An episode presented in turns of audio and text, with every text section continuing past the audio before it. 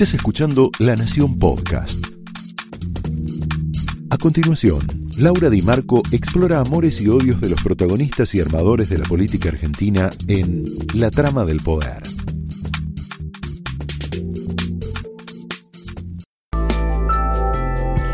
Hola, muy buenas noches, muy bienvenidos a la trama de esta noche. Campaña, mentiras y matricidio. Primera cosa, hoy el día el Circo de Dolores, en plena campaña. Macri, citado por un juez de Dolores, que no tenía un instrumento básico, no lo había relevado, está obviamente declarando imputado en una causa medio extraña, después lo vamos a hablar con Lilita, con Lilita Carrió que es, eh, por supuesto, espionaje ilegal a los familiares de Lara San Juan.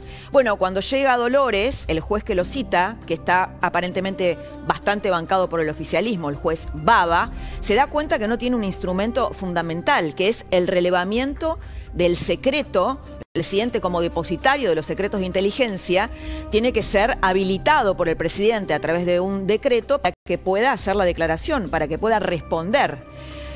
Hernán Capielo, el, especialista de la Nación en temas judiciales, explica por qué el juez se olvidó. Uno se pregunta, ¿este juez está capacitado para ser juez? Se olvidó de este trámite. Lo explica Capielo de esta manera. Lo que ocurrió hoy en el juzgado de Dolores, um, para mí creo que hay que explicarlo por la propia torpeza con la que se manejó el juez Baba. El primero de octubre, el juez le pidió a la AFI que releve a Macri del secreto de inteligencia. El 6 de octubre, Cristina Camaño, la titular de la AFI, dijo que a ella no le correspondía, que debía ser Alberto Fernández el que lo hiciera. Y ahí quedó todo. Nunca informó a Alberto Fernández por un lado y por otro lado el juez tampoco le requirió a Alberto Fernández que releve a Macri.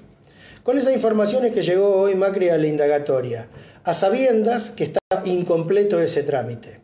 Yo creo que ahí lo que hizo fue aprovechar de esta situación y decir, mire, si no está completo este trámite, yo no puedo declarar. ¿Por qué tiene que Alberto Fernández relevar a Macri del secreto de inteligencia? Porque la ley de inteligencia exige que aquellas personas dueñas de un secreto de Estado por su función como funcionarios no lo pueden revelar.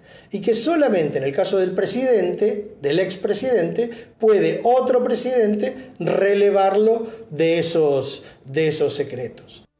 En el acto en Dolores, Macri fue acompañado por Básicamente te diría los halcones, la línea más dura, el núcleo duro. Hubo ausencias, por ejemplo Gerardo Morales que dijo nosotros no hacemos manifestaciones como el kirchnerismo para presionar a la justicia, más o menos eso es lo que dijo.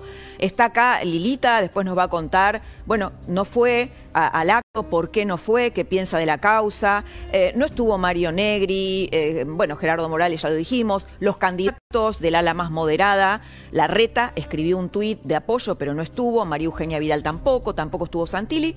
Después vamos a ver de esta grieta de juntos de qué pasó con estas ausencias. No hay nada más, no hay cosa más mentirosa que un político en campaña. Una de las cosas más impactantes de esta semana fue la cristinización de Guzmán, cuando Guzmán dijo que la oposición es anti-argentina. Volvimos al discurso de la dictadura, ¿no? ¿Quién decía anti-argentino? Lo decía Videla, la campaña anti-argentina. El kirchnerismo retrocedió décadas poniendo a sus adversarios, de una democracia en la categoría de enemigos. Mentiras, las mentiras de Alberto Fernández. Estuvo en un acto en conmemoración, recuerdo, de los 11 años del fallecimiento de Néstor Kirchner, muy cristinizado, muy tirado a la izquierda. Y este eh, Alberto Fernández, que habla ahora de eh, los, los pícaros y los formadores de precios, no pensaba lo mismo de la inflación cuando estaba peleado con Cristina. Mira lo que decía. El mayor problema que tiene la economía argentina es la inflación. Y la solución de la inflación, la presidenta se la confía a los chicos de la cámpora.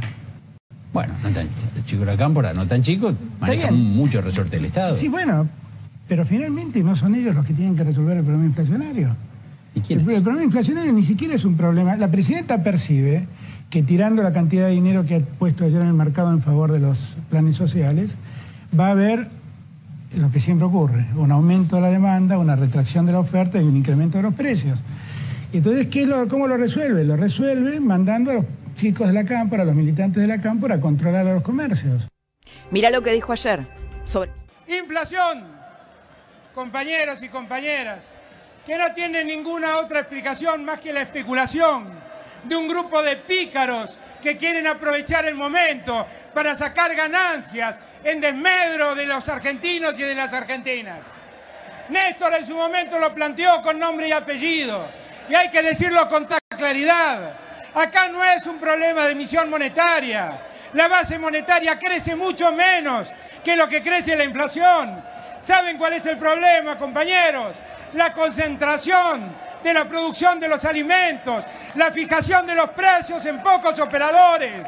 Y para eso hay que estar firmes, compañeros, plantarse frente a los poderosos y decirles que esto así no puede seguir. Con la misma convicción, sobre el mismo tema, dos cosas diferentes, ¿no? ¿Cuál será el verdadero?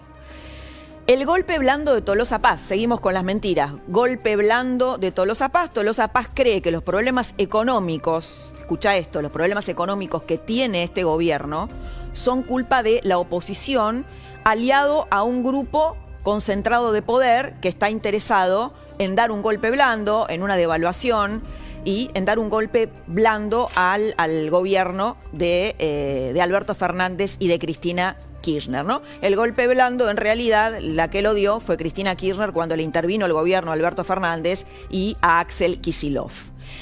Espinosa dijo una frase increíble. Vos viste que el showroom del peronismo, el showroom, es la matanza. En la matanza no le pueden echar la culpa a nadie. Gobernó el peronismo todo el tiempo, desde el 83 hasta la actualidad. Es uno de los bastiones más pobres de la Argentina. Del 40% de pobreza, la mayoría se concentra en la matanza. La gente tiene miedo de que vuelva al macrismo, dice Fernando Espinosa. Debería tener miedo de que siga gobernando el kirchnerismo. De hecho, desde la matanza se dieron hay una juventud que empieza a rebelarse, ¿no? Fue, ¿te acordás la maestra filmada por un alumno que les trataba de bajar el relato y el alumno escrachando a la maestra? Y aquel chico que se juntó, que se, que se rebeló contra los políticos de la matanza, diciéndoles irónicamente, cuando sea grande, quiero ser chorro y vago como usted. Esto está pasando en la matanza. Basta de polenta, basta de polenta. Mensaje piquetero de hoy. Hoy entraron en el Ministerio de Desarrollo Social piqueteros vinculados al gobierno, pidiendo comida, quejándose del deterioro de los alimentos que eh, reciben en los comedores populares. El mensaje que dejaron es contundente, basta de polenta.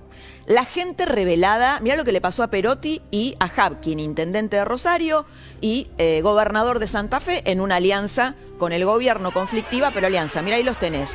Van a un acto y los insultaron en el acto, van a solidarizarse o apoyar a la gente que se está manifestando en contra de, las, de la inseguridad y los terminan insultando a ellos, pasaron un momento difícil, los, los increpa la gente, no saben bien qué hacer. Bien, los monopolios de la reta. Después le vamos a preguntar a Lilita esto.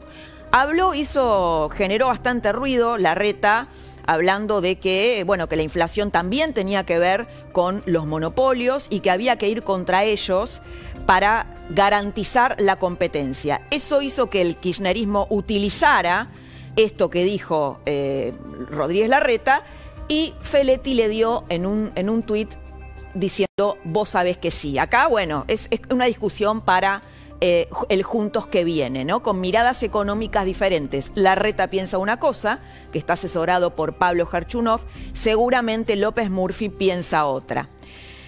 El peronismo prepara su matricidio, por eso ahí pusimos matricidio. ¿Qué es el matricidio? El peronismo sueña con un matricidio contra Cristina si Cristina pierde los votos del conurbano. Si Cristina pierde los votos del conurbano, ¿por qué seguir, teniéndole miedo a una jefa que perdió poder de fuego electoral? ¿Y sabes en quién se inspira el peronismo? En lo que ellos dicen que hizo juntos, que corrió de cena a Macri, que el ala moderada corrió de cena a Macri. Vamos a ver si eso es cierto. Se lo vamos a preguntar a Lilita. Bueno, inspirado en esto, dicen, bueno, pero si ellos lo corrieron a Macri, ¿por qué nosotros no a Cristina? Y hay señales de rebelión. Los ruidos de Grabois. Grabois esta semana dijo, me hace ruido la fortuna de los Kirchner. Después pintió, pero la duda la tiene. Esto fue La Trama del Poder, con Laura Di Marco. Un podcast exclusivo de la Nación. Escucha todos los programas de La Nación Podcast en www.lanacion.com.ar. Suscríbete para no perderte ningún episodio. Estamos en Spotify, Apple Podcast, Google Podcast y en tu reproductor de podcast favorito. Seguí escuchando La Nación Podcast.